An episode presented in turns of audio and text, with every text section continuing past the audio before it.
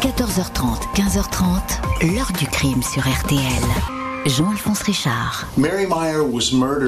Marie Meyer a été assassinée 11 mois après l'assassinat du président John Kennedy. Elle a été abattue en plein jour à Georgetown et Marie Meyer avait une relation amoureuse avec le président Kennedy.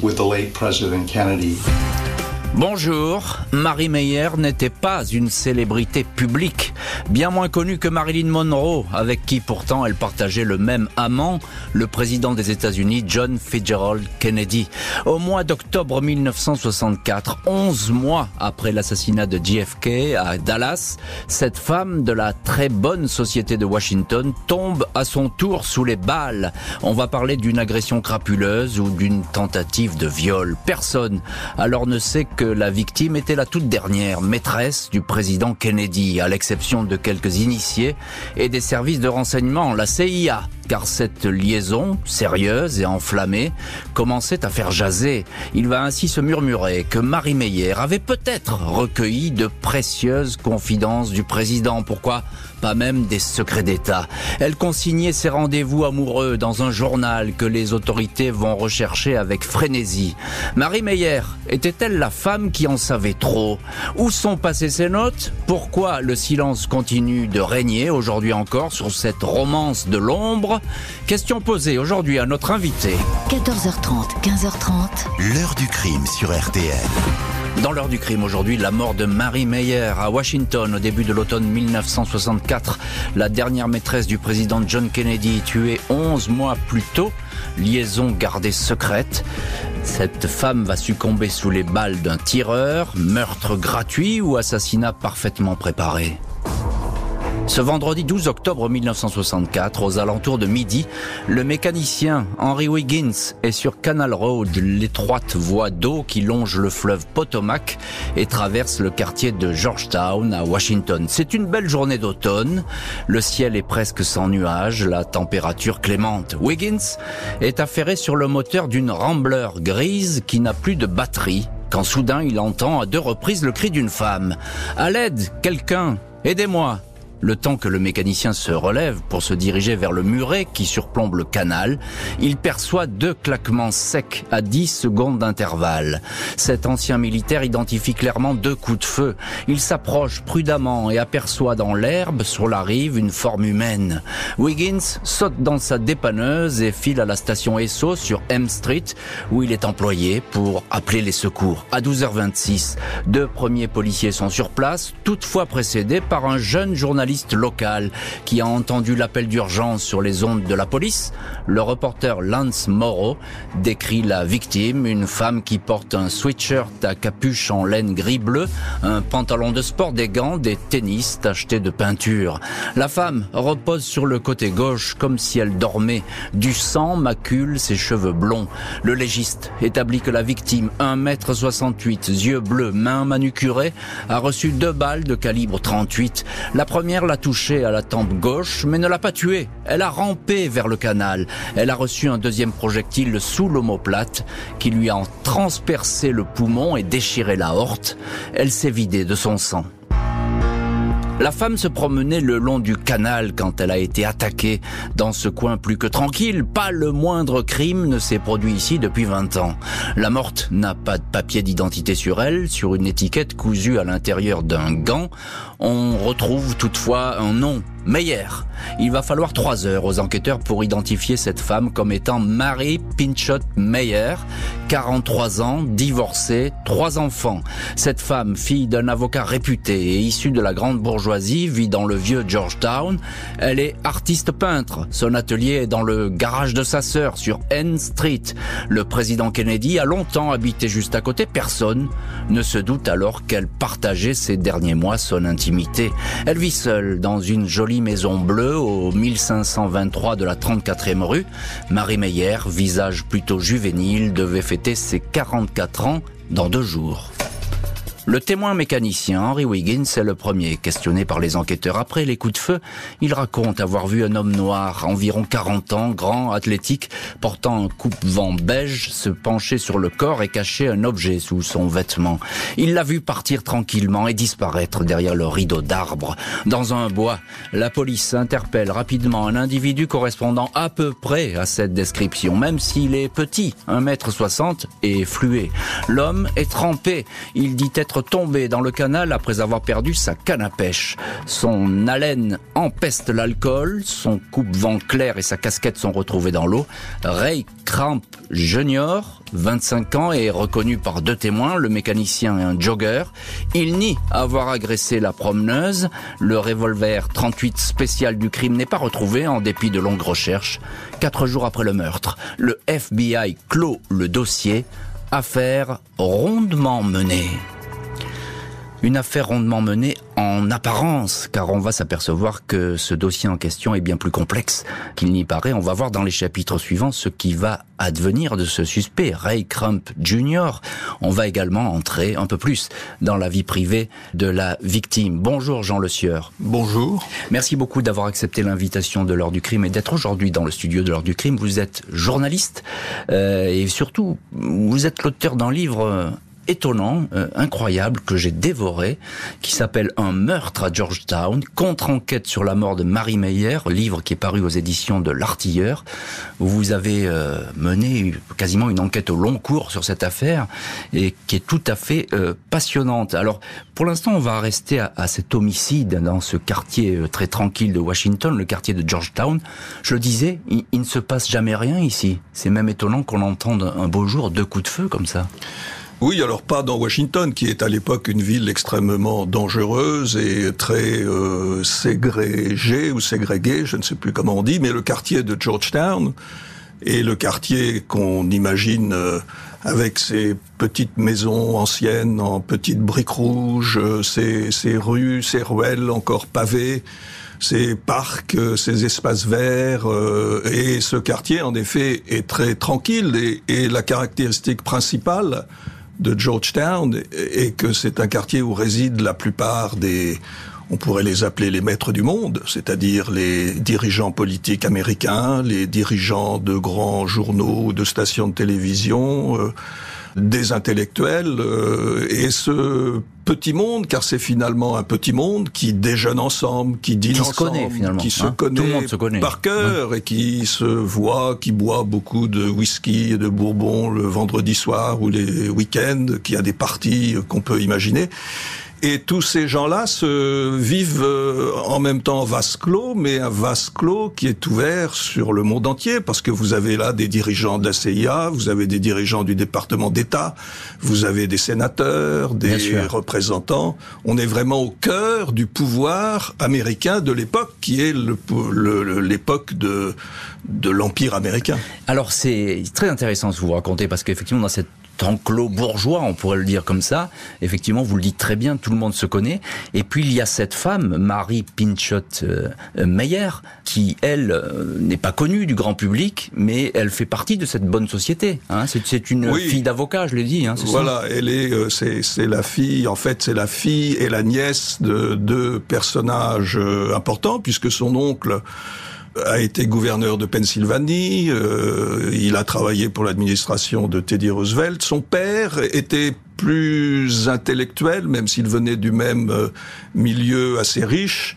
Mais disons que c'était un avocat qui a épousé des causes mmh. très où il a beaucoup milité, des causes d'abord euh, pacifistes et puis euh, juste avant la guerre, il a tourné un petit peu, euh, comment dirais-je, très anti-communiste. Il a eu des sympathies un peu bizarres pour euh, bah, des gens qui admiraient beaucoup Adolf Hitler. On est dans les années 30. Et Marie, qui est née en 1920, euh, aime beaucoup ce père, s'occupe beaucoup de lui parce qu'il est dépressif, mmh. il boit, il est. Mais elle euh, évolue dans des cercles euh, aussi intellectuels. Mmh. Elle fait des études brillantes et elle tombe amoureuse folle d'un homme qui lui donne son nom parce que Marie Pinchot. Pinchot, car elle est descendante de Français, euh, épouse Cord Meyer. Cord Meyer, dont on va reparler dans cette heure du crime. Qu'est-ce qu'elle nous dit, Jean Le Sieur, cette euh, scène de crime? Ça s'est fait très vite. Euh, on a l'impression que c'est très professionnel. deux balles tirées quasiment à bout portant. Écoutez, de prime abord, on se dit que c'est un rôdeur qui surprend une belle femme blonde qui on ne disait pas encore jogging à l'époque, mais enfin qui fait sa promenade de milieu de journée. Elle a passé la matinée dans son petit studio de peintre, qui est en fait le garage de la maison de sa sœur, dont on reparlera probablement tout à l'heure. Bien sûr, c'est important comme lieu. Donc oui, c'est un endroit euh, tranquille et, et, au moment de l'assassinat, c'est un fait divers banal. C'est simplement une femme, voilà, qui est tuée par quelqu'un qu'on ne retrouve pas tout de suite. Et on se demande d'abord qui est cette femme, puisque ce n'est à ce point pas une célébrité que les policiers mettent un certain temps avant de l'identifier. Ils ne l'identifient que parce qu'il y a son nom sur un gant, et ils font le tour de toutes les familles meilleures de Georgetown, et ils vont chez Marie, qui n'est pas là, évidemment, mais ils réussissent à l'identifier. Alors, elle est difficile à retrouver, cette femme, et effectivement, elle va rester un petit peu comme ça dans l'ombre, hein, une espèce de... en filigrane, parce qu'on ne sait, on ne sait pas grand-chose euh, d'elle. Encore, juste un petit mot, vraiment un petit mot. Euh, il y a cet homme qui est arrêté, ça va très vite l'enquête. Hein. On a décidé que, voilà, c'était fait... Euh, mais ce, ce pauvre, trois, jours, c'est bouclé. Oui, d'autant plus que on, repère tout de suite, on, c'est-à-dire la police repère tout de suite un personnage étrange qui erre là, qui est un peu ivre, qui s'appelle Ray Crump et qui fait un coupable absolument idéal à Washington dans les années 60. Pour la police, l'affaire est donc entendue. Inutile que les investigations soient plus poussées. Le dénommé Crump Jr. est probablement le meurtrier. Il a tué pour dépouiller ou agresser sexuellement la victime. Lundi 19 juillet 1965, neuf mois seulement après le meurtre de Marie Meyer, le procès de Ray Crump Jr. s'ouvre devant la cour criminelle de Washington. Les curieux se pressent au quatrième étage du tribunal pour voir cet homme accusé d'avoir tué de deux balles une femme blonde, issue de la haute société, mais dont on ne sait presque rien. Dès l'ouverture des débats, le juge Howard Corcoran a stipulé qu'aucun détail sur la vie privée de la victime ne serait abordé. On ne peut pas être plus clair. En neuf mois, le profil de la victime semble ainsi tout juste avoir été effleuré. On sait que Marie Meyer a fréquenté les meilleures écoles du pays, élevée dans une famille de la grande bourgeoisie libérale. Elle a été journaliste dans sa jeunesse, introduite dans les cercles mondains. Elle a été mariée à Cord Meyer pendant 13 ans. Cet ex-époux, présenté comme un homme d'affaires, est en fait un membre éminent de la CIA. Seuls les initiés savent qu'il est à l'agence en charge des opérations les plus secrètes. Cord et Marie sont divorcés depuis 8 ans. Après son divorce, Marie Meyer s'était consacrée à la peinture abstraite.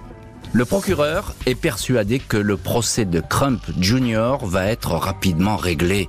Cet homme noir, un quasi-vagabond, est la seule personne à avoir été aperçue sur le lieu du crime. Le suspect a multiplié depuis le début les explications confuses. La victime a été surprise par derrière. Il pourrait s'agir d'une tentative de viol sous l'effet de l'alcool. L'avocate de Crump Jr., Dove Johnson Roundtree, va pourtant atomiser l'accusation. Elle souligne qu'aucune trace de sang n'a été retrouvée trouvé sur son client alors que les coups de feu ont été tirés à très courte distance. Aucune trace ni empreinte de Ray Crump Jr. sur le corps de la victime. Pas de résidus de poudre sur ses doigts. Et puis l'arme, le Smith Wesson 38 spécial, n'a jamais été retrouvé. Le mécanicien qui a vu un homme noir près du corps de Mary Meyer n'est plus vraiment sûr qu'il s'agisse de Crump Jr. L'avocate ajoute que le tireur a très bien pu s'enfuir par un accès non fermé par la police. 29 juillet, après dix jours de procès, Ray Crump Jr. est acquitté. Personne ne sait qui a tué Marie Meyer.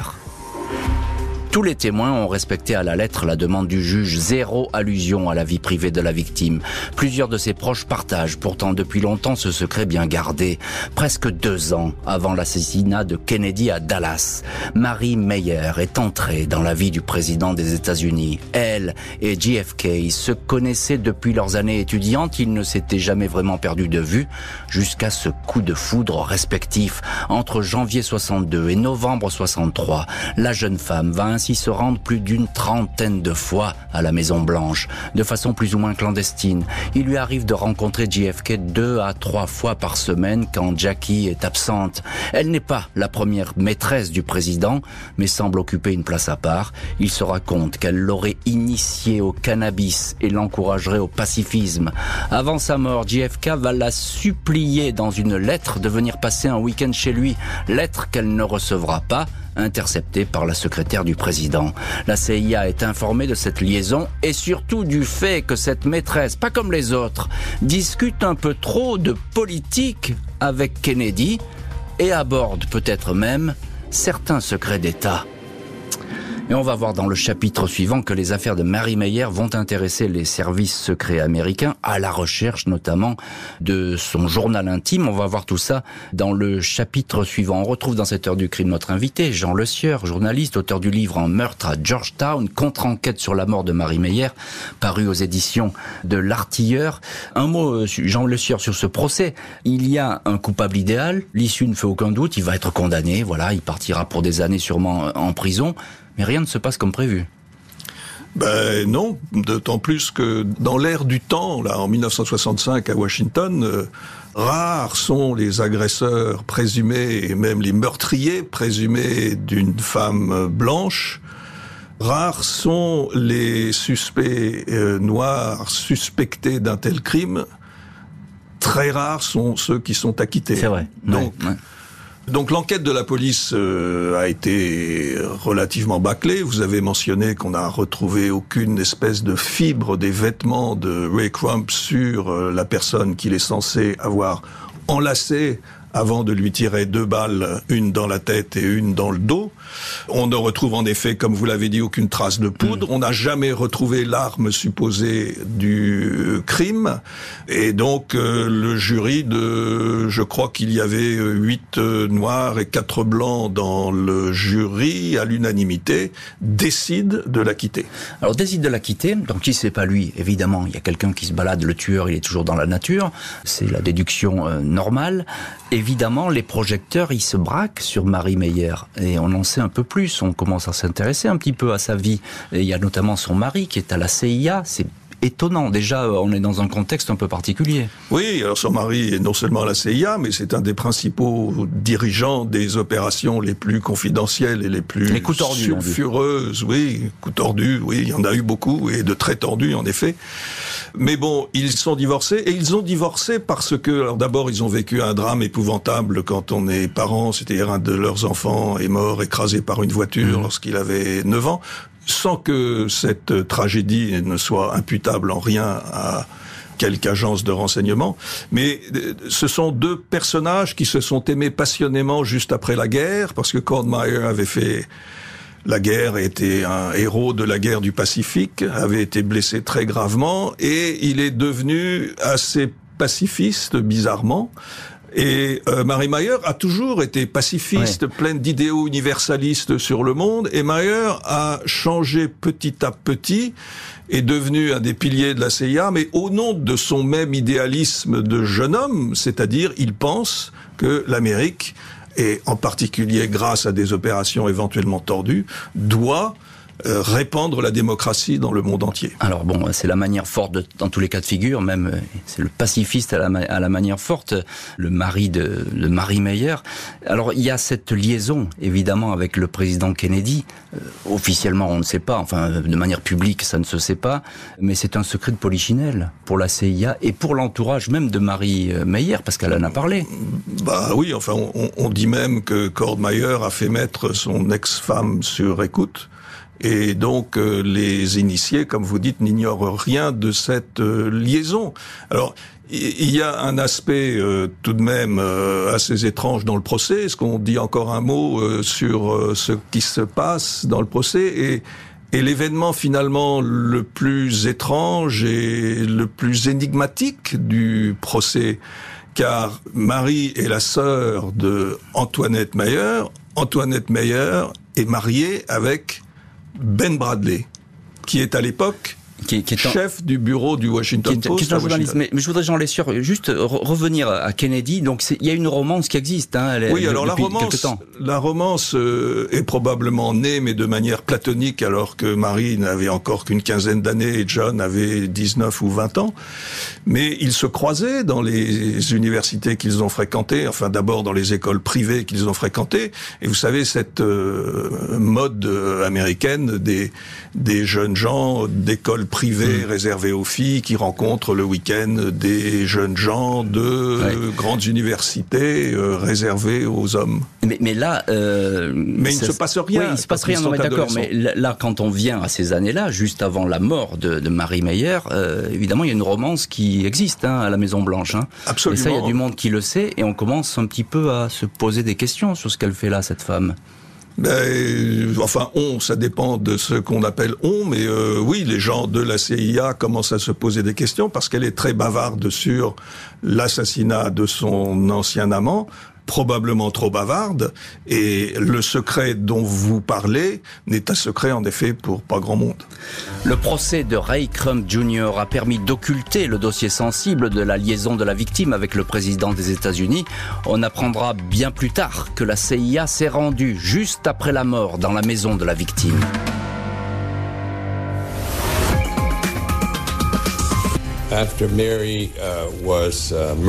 Après le meurtre de Marie, on a reçu un appel d'une de ses amies proches qui nous a informé de l'existence d'un carnet qu'elle tenait. Elle nous a dit que Marie avait toujours dit que si un jour il lui arrivait quelque chose, il fallait détruire ce carnet. Dans l'heure du crime aujourd'hui, la mort étrange de Marie Meyer, la dernière maîtresse du président Kennedy, à Washington à l'automne 64. Un homme soupçonné d'être le tireur, acquitté plus aucun autre suspect. Après le meurtre, la CIA s'intéresse au journal intime de la victime. Appelé à témoigner lors du procès de Crump Jr., Ben Bradley, journaliste en vue à Washington et beau-frère de Marie Meyer, a indiqué s'être rendu chez elle pour récupérer ses affaires. Mais il s'est bien gardé de raconter le véritable scénario de cette visite. Il ne le dévoilera que des années plus tard dans un livre. Juste après le meurtre, Ben Bradley et son épouse Tony, la sœur de la victime, ont reçu deux coups de fil. L'un de l'ancien attaché de presse de Kennedy, Pierre Salinger, qui présente ses condoléances. Un deuxième, plus intrigant, de l'artiste Anne Truitt, une grande amie de Marie. Celle-ci presse la famille de mettre la main sur son journal intime. Si quelque chose m'arrive, récupère mon journal, lui aurait récemment dit la malheureuse. Marie Meyer avait l'habitude de tout noter dans ses pages, ses rencontres, ses rendez-vous, des notes accompagnées de petits dessins. Le lendemain du meurtre, le couple Bradley se rend donc au domicile de la disparue. La maison est fermée, mais quand ils rentrent, ils tombent nez à nez avec un homme qu'ils connaissent, James Angleton, chef du contre-espionnage de la CIA. Angleton est depuis longtemps informé de la liaison avec le président. Il est à la recherche du fameux carnet, ce journal intime que tenait Marie. Celui-ci reste introuvable, il ne va être découvert que dans la soirée, dans l'atelier de Marie par sa sœur, peu de monde va le consulter, une soixantaine de pages, dont quelques-unes consacrées à une liaison avec un homme qui n'est pas nommé, mais qui est bien le président. Les Bradley vont remettre le carnet à James Angleton pour qu'il détruise ce document. Et voilà donc pour cet étrange épisode rapporté par le beau-frère de la victime, Ben Bradley, épisode qui pose euh, beaucoup de questions. Jean Le Sieur, vous avez écrit un livre sur cette histoire. Euh, là, on est un petit peu, j'ai envie de dire, au cœur du dispositif et au cœur de cette affaire. Qu'est-ce qui vient faire là, ce responsable de la CIA, qui n'est pas n'importe qui? Angleton, c'est une pointure de la CIA. Qu'est-ce qu'il fait là, dans, cet appartement, dans cette maison? Ben, Angleton est non seulement une pointure de la CIA, c'est aussi l'ami intime de corps de Mayer et donc de Marie. Du mari, de l'ex-mari. Également. Et en effet, Ben Bradley, qui est donc le mari de la sœur de euh, de Marie Meyer. De Marie, voilà. Ce coup de téléphone qui vient du Japon de Anne Truitt, qui est euh, femme du correspondant de Newsweek à Tokyo, demande à Ben Bradley d'aller dans la maison et c'est le soir même de la mort qu'il va, dans la va maison chercher le carnet. et il tombe sur James Angleton et il ne trouve pas le carnet lors de cette intrusion. Il trouve par contre James Angleton qui balbutie quelques explications vagues pour euh, dire pourquoi il est là. Il dit mais non, c'est juste par amitié, je viens chercher des affaires, de, etc. Ben et Tony, sa femme, rentrent chez eux et le lendemain matin, ils ont cette illumination. Ils se disent mais peut-être que le carnet est dans le petit garage qui servait de studio à Marie. Pour, ils vont donc hmm. dans le petit studio qui est leur garage au fond du jardin. Et sur qui tombe-t-il à nouveau? James Angleton qui est en train de forcer le cadenas qui fermait ce studio là.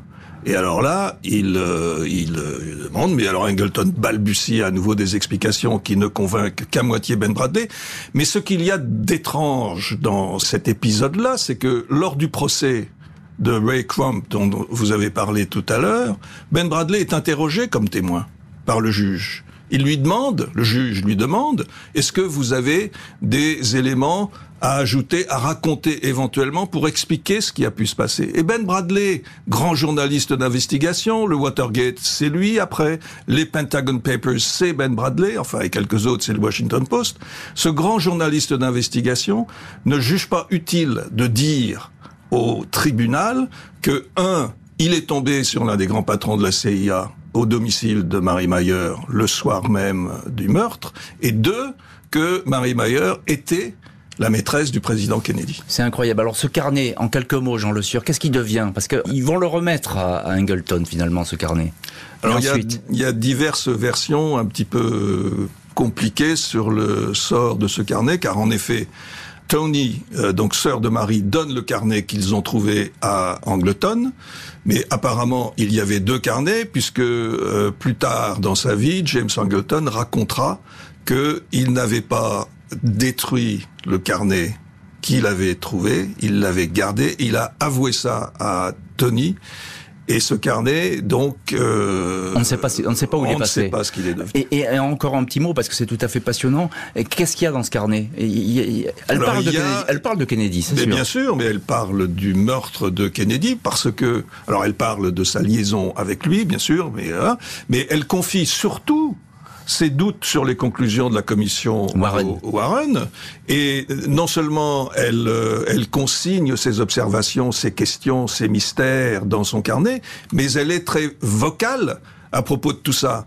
Elle en parle à ses amis. Elle a toujours des amis dans les plus hauts euh, grades de la CIA. Elle a toujours, elle est amie toujours avec Robert Kennedy. Elle parle un petit peu trop de tout cela dans les salons de Georgetown. Et un petit peu trop à haute voix. Depuis la mort de JFK, sa dernière maîtresse euh, est donc devenue peut-être gênante.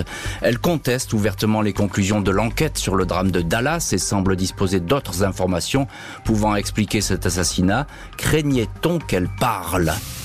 Après la mort de JFK, Marie Meyer aurait complètement changé d'attitude. Au fil des années, ses proches vont décrire une femme de plus en plus craintive, méfiante, au point de confier qu'elle était, se sentait suivie dans la rue, de répéter qu'elle était sur écoute au moindre grésillement de son téléphone.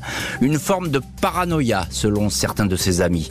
À son proche, Timothy Leary, un psychologue qui se rendra célèbre pour vanter les bienfaits du LSD, elle raconte que John Kennedy était devenu incontrôlable pour la CIA et le FBI. Selon elle, Lee Harvey Oswald, le tireur de Dallas, aurait été un coupable fabriqué de toutes pièces. Ils ont arrangé la vérité à leur manière avec leur Oswald, aurait confié Marie à Timothy Leary, ajoutant Il faut que je vienne te voir, j'ai trop peur, sois prudent.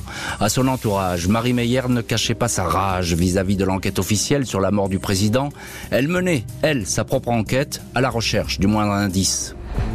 La remuante Marie Meyer serait-elle à ce point devenue gênante Dans un livre, un ancien contractuel de la CIA, Robert Moreau, racontera avoir été convoqué par son supérieur au siège de l'agence à l'anglais à la suite de la remise officielle du rapport d'enquête sur l'attentat de Dallas. Il y a une femme assez connue à Washington qui en sait trop sur la CIA, sur nos opérations à Cuba, nos agents, les liens entre tout ça et l'assassinat de Kennedy, lui aurait-on confié? Il était précisé que cette femme, Marie Meyer, soupçonnait l'agence d'être impliquée dans la mort du président. Elle parle trop aurait dit l'interlocuteur, Robert Moreau indique qu'une semaine plus tard, Marie Meyer était retrouvée morte.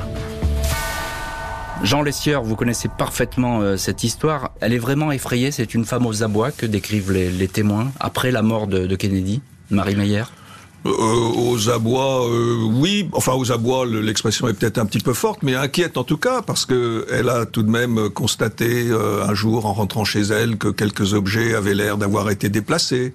Elle a l'impression un jour qu'elle est au fond de son jardin avec à discuter avec un de ses enfants qu'il y a une porte qui bat bizarrement dans la maison.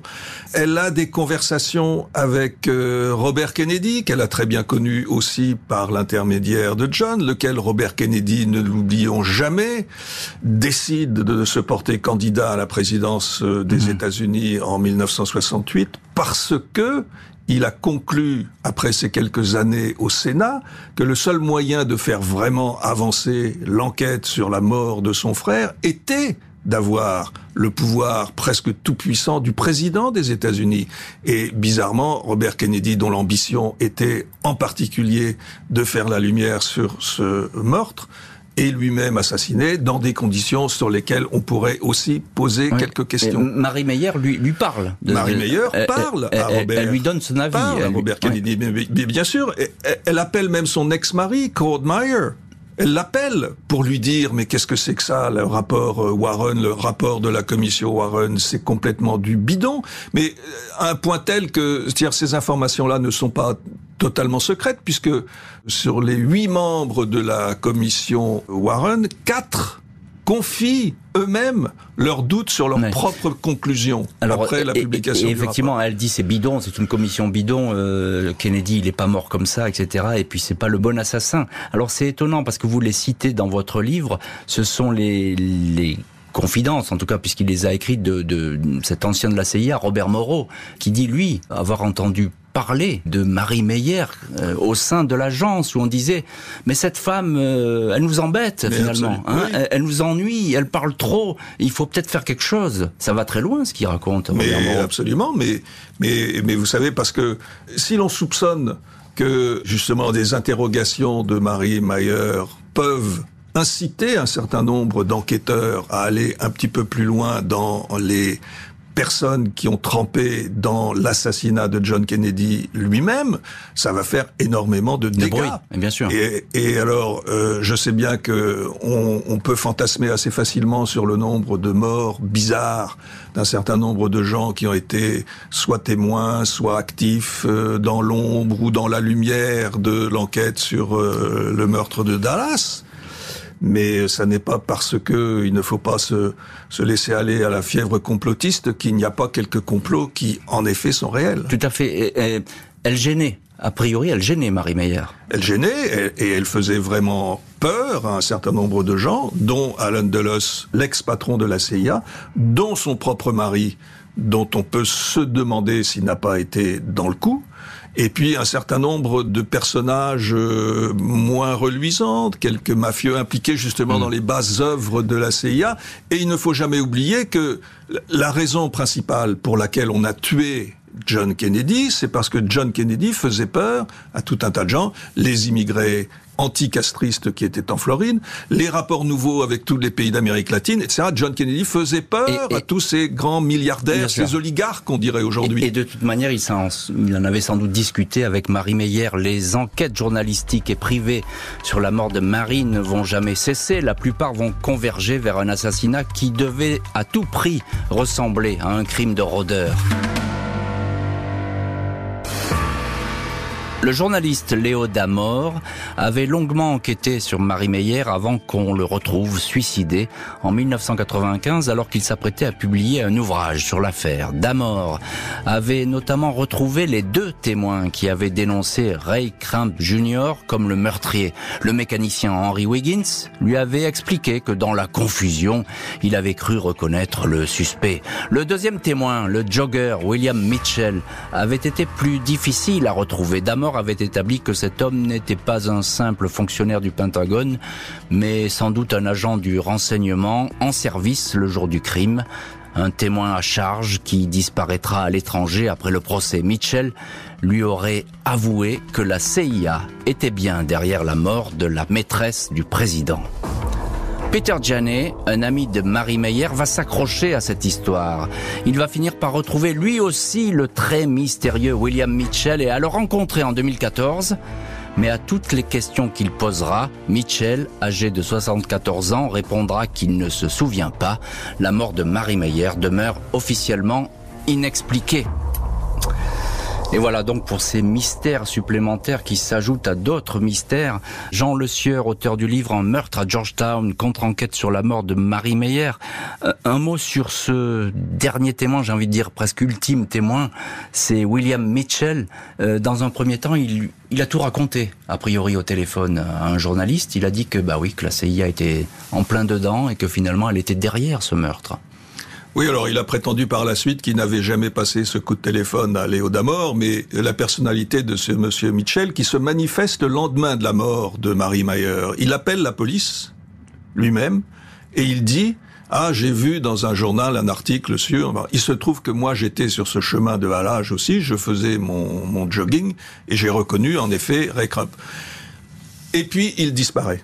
Hmm. Or, l'enquête de personnalité faite sur ce William Mitchell par diverses personnes, dont en effet Peter Janet, conclut que euh, ce monsieur Mitchell a menti sur sa véritable raison sociale. Il n'est pas simple fonctionnaire au Pentagone. En fait, il travaille pour l'agence de renseignement du Pentagone.